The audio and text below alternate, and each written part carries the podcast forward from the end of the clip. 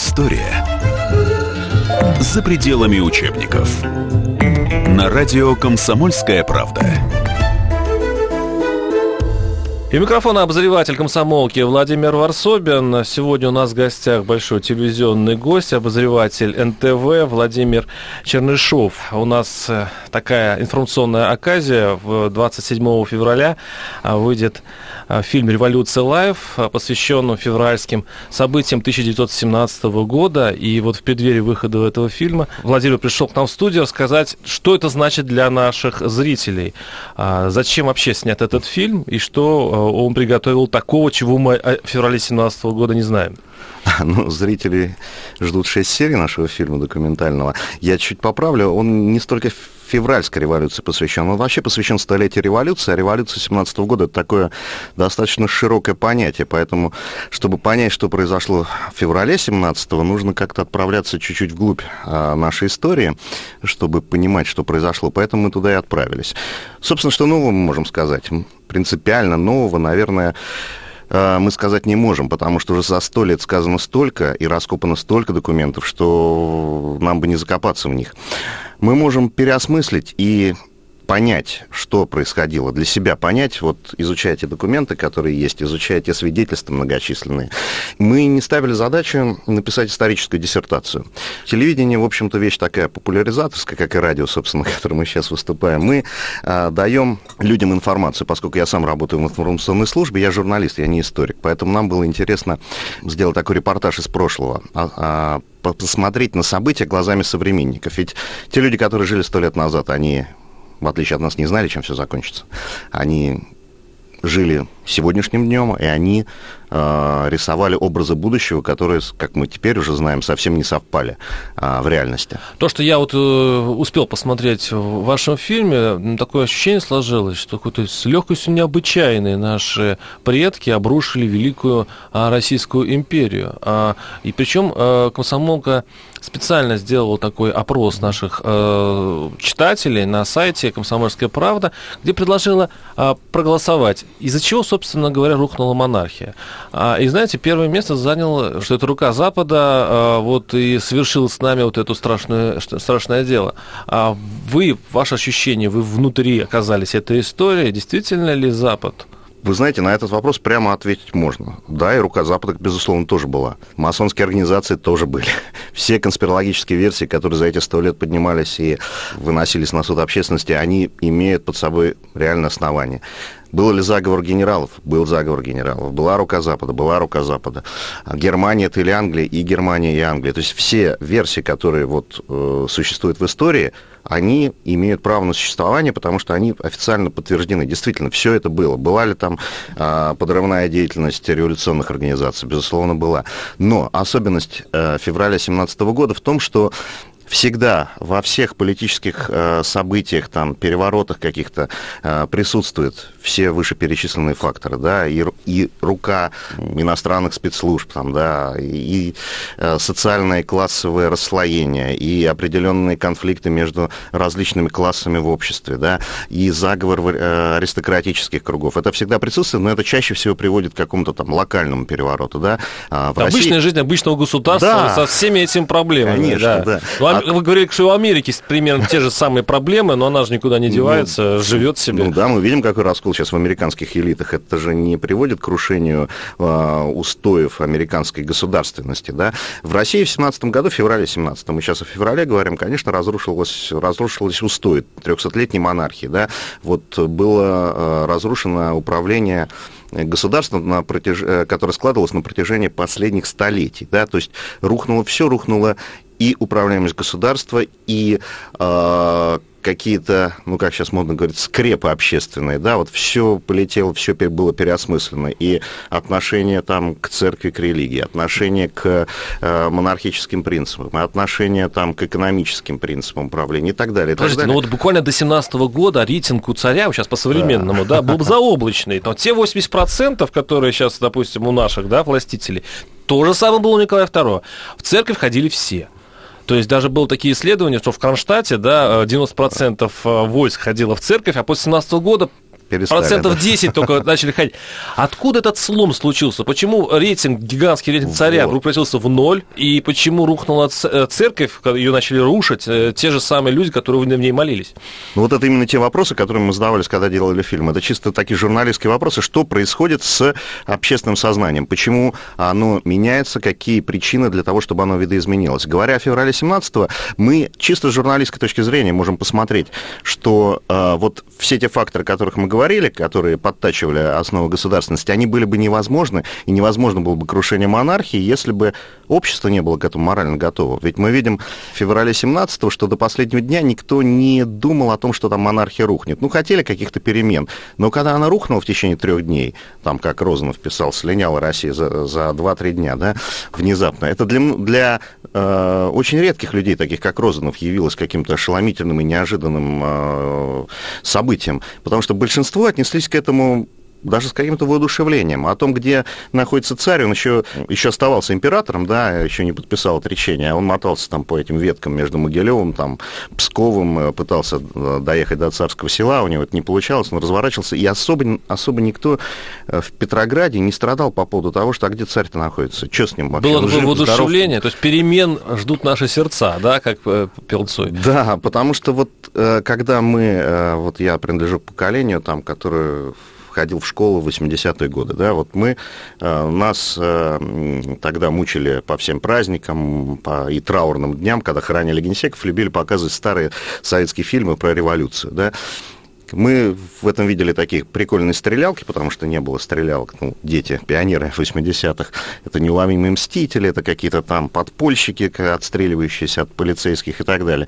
Но мы э, ментально не могли тогда понять, собственно, почему происходил 17-й год, да, нам говорили, э, официальная пропагандистская версия там существовала, и она тоже отчасти права, что, конечно, низы жили очень плохо, и нужно было что-то менять, и Под- вот они скинули... царский режим, Прогнил да. царский, и надо было скинуть прослойку богатых. Но если мы говорим о феврале 17-го, революцию совершил как раз образованный класс, который жил-то, в общем-то, неплохо. Ну а сейчас мы выходим на перерыв, а, но перед небольшой рекламной паузой и новостной паузой послушаем, что а, заметил насчет этого а, фильма Максим Шевченко, журналист, политолог.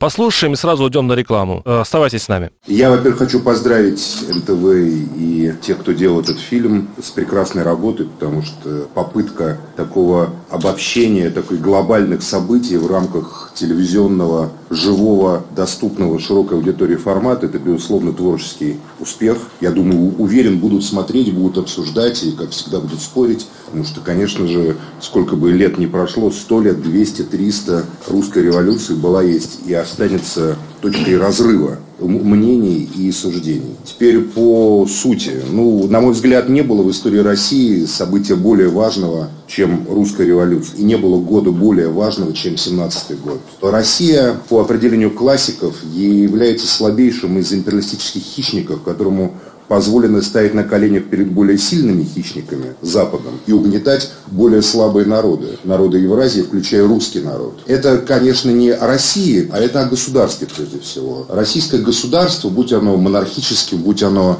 э, не монархическим, либеральным, каким угодно, оно постоянно живет за счет заимствования финансовых ресурсов Запада. Ему постоянно не хватает ликвидности, и ему постоянно надо искать каналы для сбыта своих ресурсов.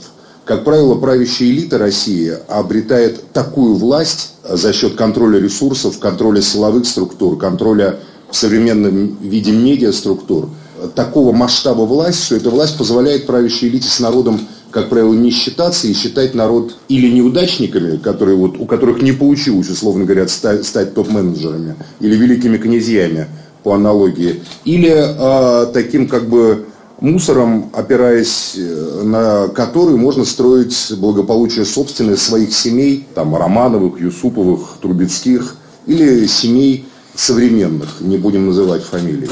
К сожалению, эта модель воспроизводится постоянно. Она единственный разрыв, когда народ вышел из этой простой схемы, где он является чем-то, что находится под стопами властителей, это был 17-й год.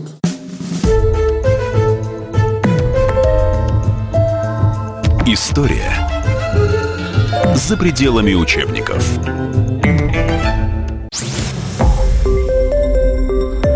Радио «Комсомольская правда».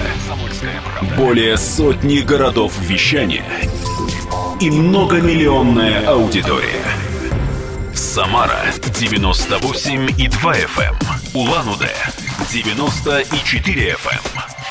Таганрог 104 и 4 FM. Москва 97 и 2 FM. Слушаем всей страной.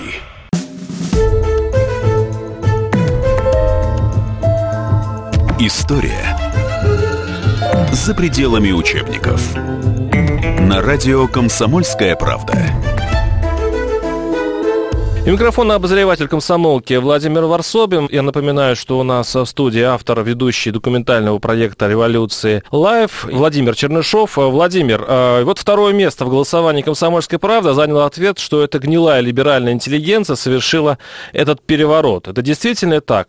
И почему она это сделала? Ведь часть императорской семьи была против Николая. Тоже считалась такими продвинутыми либералами.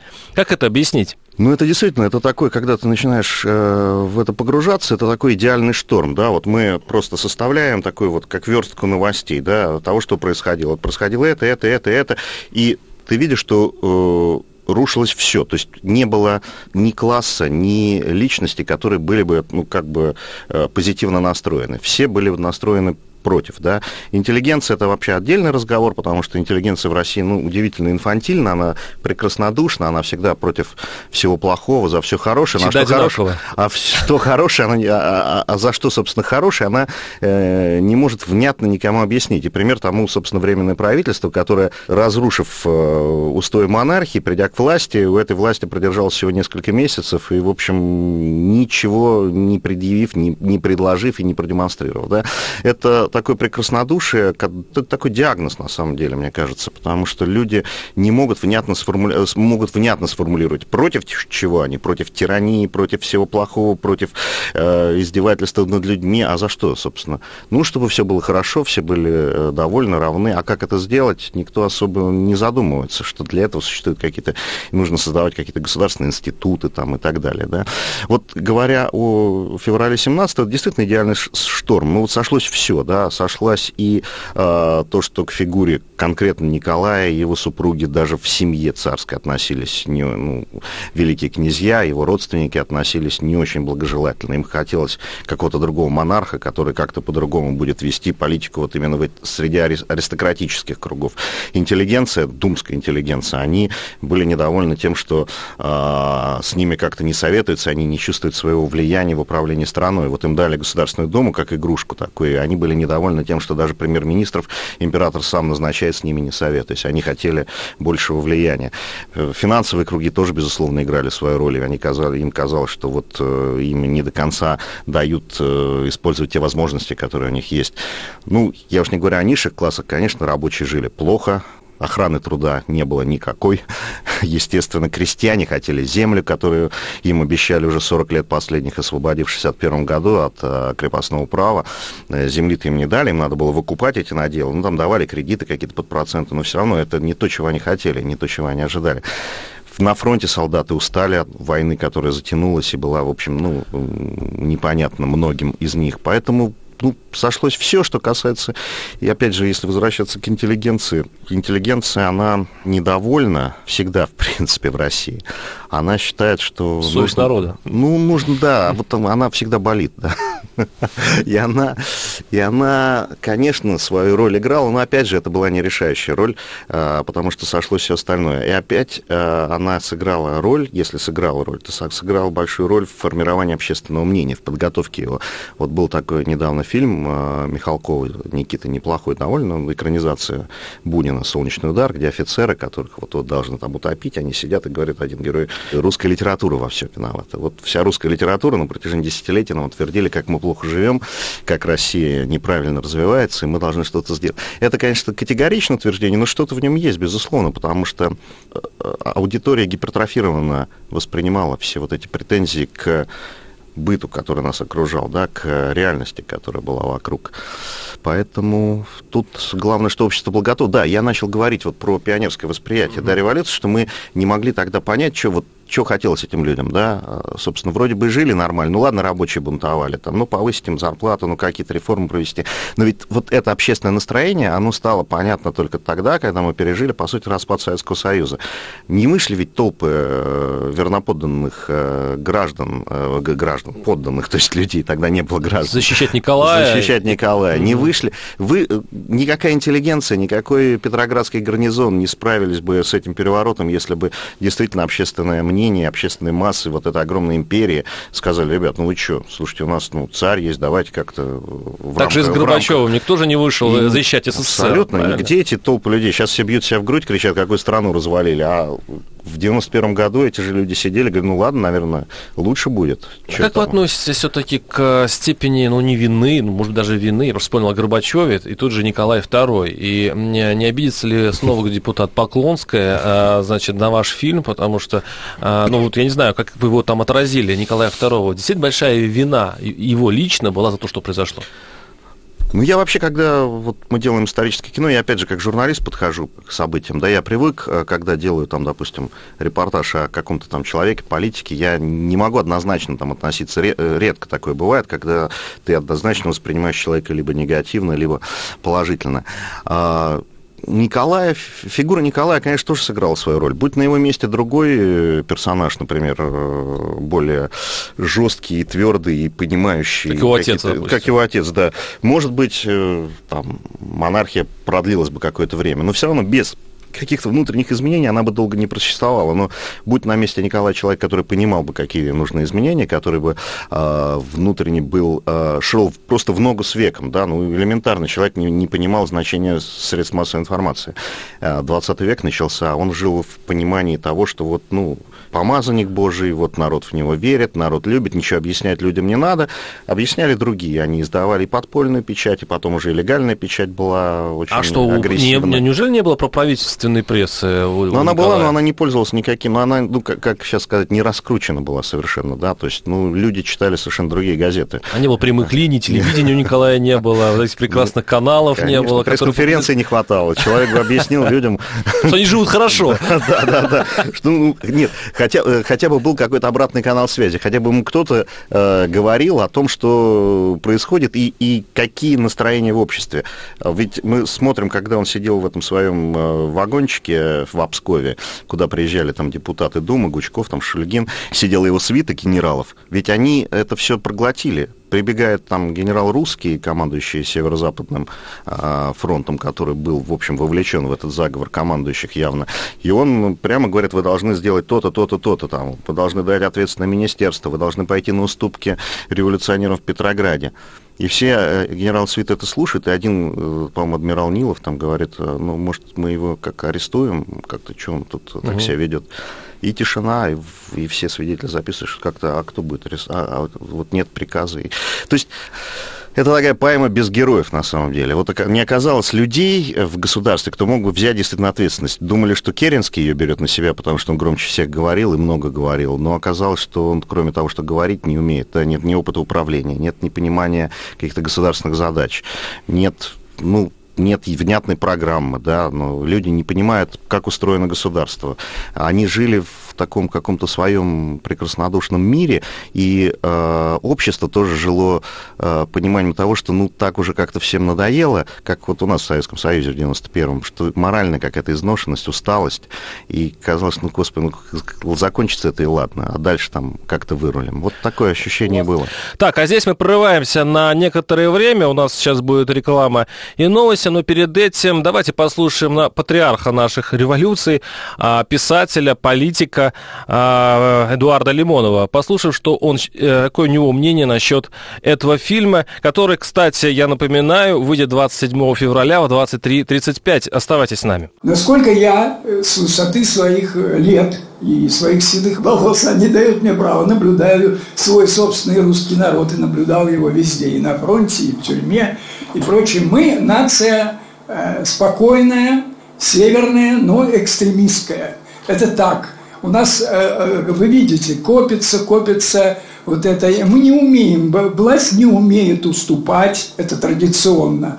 не имеет спускать, не умеет спускать на тормозах, и поэтому у нас не может быть эволюции. У нас постоянно попытки революции, видите, э, в прошлом у нас славные есть Еразин и Пугачев, славные-славные предки, и даже Нечаев не так зловеще э, страшен, и тоже русский абсолютный элемент такого экстремизма и абсолютизма.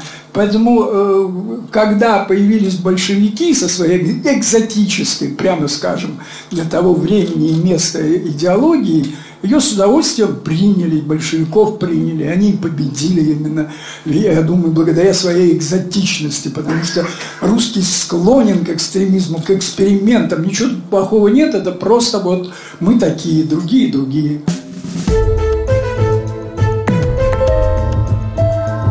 История за пределами учебников.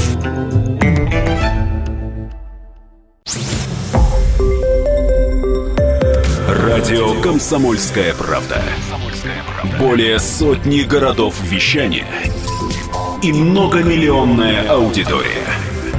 Самара 98 и 2 FM. Эм. Улан-Удэ 94 FM.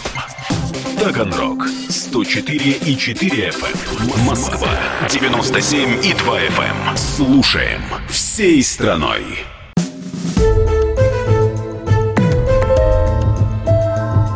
История за пределами учебников. На радио «Комсомольская правда». И микрофон обозреватель комсомолки Владимир Варсобин. У нас все еще, естественно, в студии Владимир Чернышов, это обозреватель НТВ, который подготовил, ну, очень интересный фильм исторический, по сути, даже не фильм, а репортаж из 17 года о том, как свергали династию Романовых Николая II. Вопрос такой, у вас в каждой серии хэштег присвоен, который очень похож на лозунги нашей оппозиции белолеточной. Ну, мы здесь власть, Романов должен уйти, ну, чувствуете некую схожесть. Связь наша нашим временем действительно прослеживается. Может быть, должны как-то объяснить, что подобная февральская революция может повториться. Вы таким образом делаете такую аллюзию. И те герои, которые были там, очень похожи на тех героев, которые сейчас здесь. Так? Ну, я прямых параллелей не проводил, просто параллели, они вечны. Любая, в любой истории можно найти какие-то параллели, потому что человечество, оно, в общем, не меняется, по-моему. Люди, у людей всегда есть определенные устремления, цели, э, есть определенные типажи, об этом нам вся мировая литература говорит. Поэтому мы, конечно, при желании какие-то параллели можем найти в прошлом, безусловно. И поэтому, конечно, мы специально такие хэштеги делали, я не буду тут лукавить и говорить, нет, просто ну, так совпало. Ну, действительно, если э, лозунг Романов должен уйти, это просто коротко сформулированный лозунг фронды аристократической начала 20 века. А об этом просто они писали это по-другому, да, они формулировали это по-другому. Наша позиция Путин должен уйти, а, ну, ну я так расшифровываю для тех, кто не знает, что это такое, да. Ну, действительно, это, это такие как э, короткие хэштеги, которые сейчас как бы стали таким символом времени.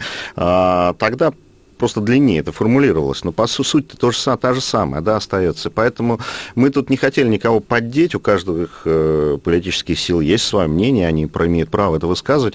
Просто мы хотели показать, что люди, в общем, действительно есть определенные какие-то... Вот история, она развивается какими-то вот такими направлениями, они везде одинаковые развилки вот эти во, во времени. Просто иногда это действительно совпадает с таким идеальным штормом, и все рушится. Иногда это просто выводит нас на какие-то новые дорожки. А какие вот уроки, ну, я понимаю, что вы не формулируете mm-hmm. в, в своем фильме эти, э, вот эти прям выводы железобетонные, пусть люди догадываются или думают сами, но как, как вот вы, простой телезритель, сиди, э, сидел бы вот у, у телеэкрана и смотрел бы ваш же фильм, а что бы вы вынесли, какой вот э, урок из того, что э, было тогда для наших современников был бы? Ну, главный урок это то, что все хрупко в этом мире, все очень быстро может, даже то, что нам кажется веч, незыблемым, вечным, да? незыблемым, это рушится буквально в считанные секунды, если действительно вот так совпадает, да, совпадают какие-то настроения в обществе. Главное, опять же, я говорю, это общественное настроение. Тут Не- Сейчас вроде их контролирует общественное настроение очень четко. А и- тут это такая, я бы даже сказал, сейчас я уже в такую нематериальную сферу иду, это такая, в общем, скорее что-то мистическое в этом, я не знаю, иррациональное, вот точнее, иррациональное в общественное настроение, это иррациональная штука, которую э, ты никак не будешь контролировать. Если вокруг тебя бытие определяет так твое сознание, то оно так его определит, да. Вот почему вдруг э, все в 91 году, вот я себя тоже вспоминаю, ну, что, мне, мне, в принципе, тоже было все равно, когда рушился Советский Союз. Мне было там лет, ну, 20 мне еще не было, да, как вот, когда все эти процессы происходили. Я их наблюдал, как бы, вот, как у нас сначала пионерская организация перестала как бы, быть влиятельной, потом комсомольская, потом все вообще стало рушиться, потом все пересматриваться. И мы же это тогда воспринимали так, что, ну, да, нормально. Потому что как-то надоела определенная риторика, которая не поспевала за временем. Ошибка советского руководства, она абсолютно та же самая, которая была э, у царской власти в начале 20 века. Они просто не поспевали за временем. Они остались в лозунгах, царская власть осталась в лозунгах ну, там, второй половины 19 века, э, православие, самодержавие, народность. А информационный ритм жизни ушел значительно вперед. Люди получ... открыт был доступ к э, новой информации. Люди научились читать и писать в, в больших количествах, чем это было в середине 19 века. Появились э, запросы на какие-то новые социальные лифты, появились запросы на э, политическую конкуренцию и так далее. И на это не было от- никакой реакции власти. Ну, и в Советском Союзе ведь было то же самое. Мы вступали в конец 80-х годов, имея видеомагнитофоны, там, э, да, уже новые какие-то там технологии, имея доступ там э, к массе информации, Фильмам, да, да, фильмам там да. и так далее. Да даже советские фильмы, они были уже все-таки немножко в другом идеологическом ключе сделаны, чем фильмы там 50-х, 40-х годов. И при этом э, лозунги были все те же самые. Народ и партия едины, вперед к построению коммунизма. И, конечно, вот эта э, шелуха, она раздражала людей. Они видели разрыв соответствует, определенный. да, не соответствует то же- реальности, то, То, что же самое было в семнадцатом году, когда общество, ведь действительно те же поэты, они чувствовали это, они чувствовали вот этот вот диссонанс, и почему с таки- такой радостью они бросились в эту революцию. Все ведь, по сути, да, и по которые потом стали белыми, которые потом стали красными, и Гиппиус это приветствовал, и Маяковский, которые потом разошлись просто по разные стороны. Они все, как Маяковский писал, там, рушится тысячелетнее прежде. Ну, достало все, давайте что-то новое построим. Это вот энергия. Блок об этом писал, да, то есть э, ощущение того, что нужно сделать что-то новое, оно присутствовало. в А обществе. революция это вообще, вот, э, это, это хорошо или плохо? Вот даже если применительно к февралю. Потому что у нас сейчас как считается, что, что революция это всегда кроваво и не нужно. А есть ли все-таки Ну, двойное я значение? тоже, да, против однозначных трактовок, что вот революция это там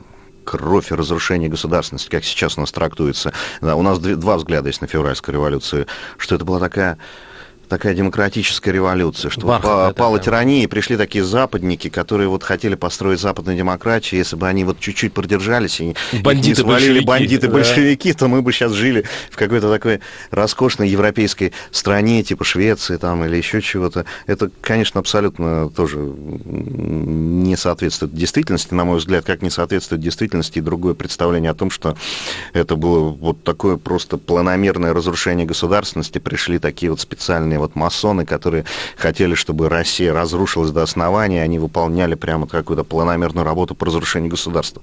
Здесь истина, как всегда, на мой взгляд, посередине, потому что ну, не откажешь ни Керенскому, ни там, там уже Радзянко, или там Гучкову, или Шульгину, активным деятелям февраля, в том, что они были искренни в своем желании действительно улучшить российскую жизнь. Просто они вот видели это в том, что вот они дадут людям свободу, демократию, дадут самоуправление. Первый указ князя Львова, буквально на второй день после того, как Временное правительство было сформировано, это первый премьер Временного правительства, мы отменяем губернаторов. Пусть на местах сами разберутся, как управлять. Ну, это что, что? А- а- отменена полиция. Ну да, создавались милицейские отряды. Но все равно это вот были выдернуты какие-то основы Это да, как Ельцин, а, да, да, больше полномочий, сколько смог кто нести регионы, это очень было похоже. Ну вот они получили там Центральная Рада уже через неделю собралось в Киеве, в Киеве на Майдане, тогда назывался Думская площадь, первым делом через неделю после того, как вот в феврале произошла революция, сбросили памятник Столыпина. Ну, вы, я думаю, предчувствуете, что вокруг вашего фильма будет, э, будет битва и будут лом, опять ломать копии наши э, историки.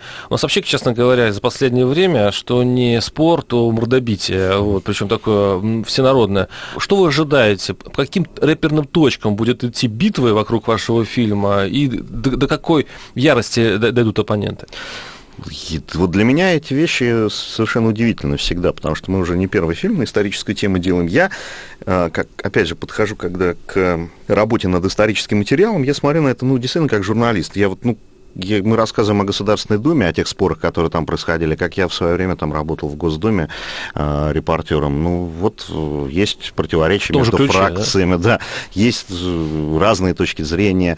Говорить о том, что э, вообще мы живем с какой-то повернутой в прошлой головой, потому что вот вы говорите, мордобитие может происходить гораздо больше вариантов того, что люди будут бить друг другу морду по поводу того, как они относятся к фигурам прошлого и к событиям прошлого, чем даже к, там, к событиям реальности, угу. да? Да, вот. скорее всего так. Люди не бьют, ну, могут, конечно, подраться из-за отношения, там, не знаю, к действующей власти, там, к президенту, там, и так далее, но гораздо больше вероятности, а если они за столом поспорят из-за Сталина, и вот тут точно будет мордобой.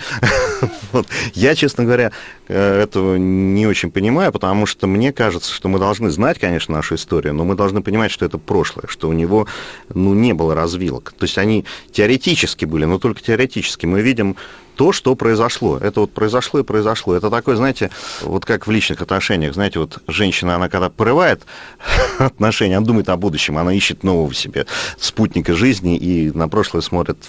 А вот мужской взгляд, это все время копаться, и там вот, а вот была у меня там, а вот Машка, наверное, лучше Таньки была, да, вот, а вот еще была у меня в Череповце одна, когда я проездил, вот, зря я там не... И вот это вот самокопание, вот, а, а, это вот применительно к истории, у нас такой же мужской, мужской взгляд. Мы все время смотрим в прошлое и думаем, а может вот тут было лучше, а вот тут было лучше, а вот тут... Да лучше нигде. Лучше должно быть в будущем. Мы должны смотреть в будущее, извлекать из прошлого уроки, понимать, да, что каждое историческое действие, оно происходит в конкретном историческом контексте. А контекст, он сегодня немножко другой. Мы не можем напрямую перевести временное правительство, посадить его в Кремль и сказать, ну вот идеал наш политический. Такого не должно быть, на мой взгляд. И, и те споры, которые будут идти между белыми и красными, мне кажется, их надо было закончить э, давным-давно, потому что мы должны понимать, что с тех пор сменилось три государственности у России, да, там э, была империя, потом недолго была республика, потом Советский Союз там и так далее, а потом сейчас Российская Федерация но преемственность историческая остается, остался тот же самый народ, осталась та же самая страна, и мы должны какие-то образы будущего себе рисовать. И проблема опять же, февраля 17 в том, что образа будущего внятного не было нарисовано. Ну, я надеюсь, после вашей премьеры, 27 февраля, напоминаю, выходит ваш шестисерийный на НТВ фильм а, «Революция live». А, это сделает ну, нашу историческую мысль более внятной, и мы можем уже более а, ну, и предметно, и спокойно смотреть на будущее, зная ошибки прошлого. Надеюсь, что это ваш фильм поможет нам в этом. Ну, будем надеяться. Вы, же, вы, же, вы же говорите, что вы э, верите в образовательную функцию функцию телевидения.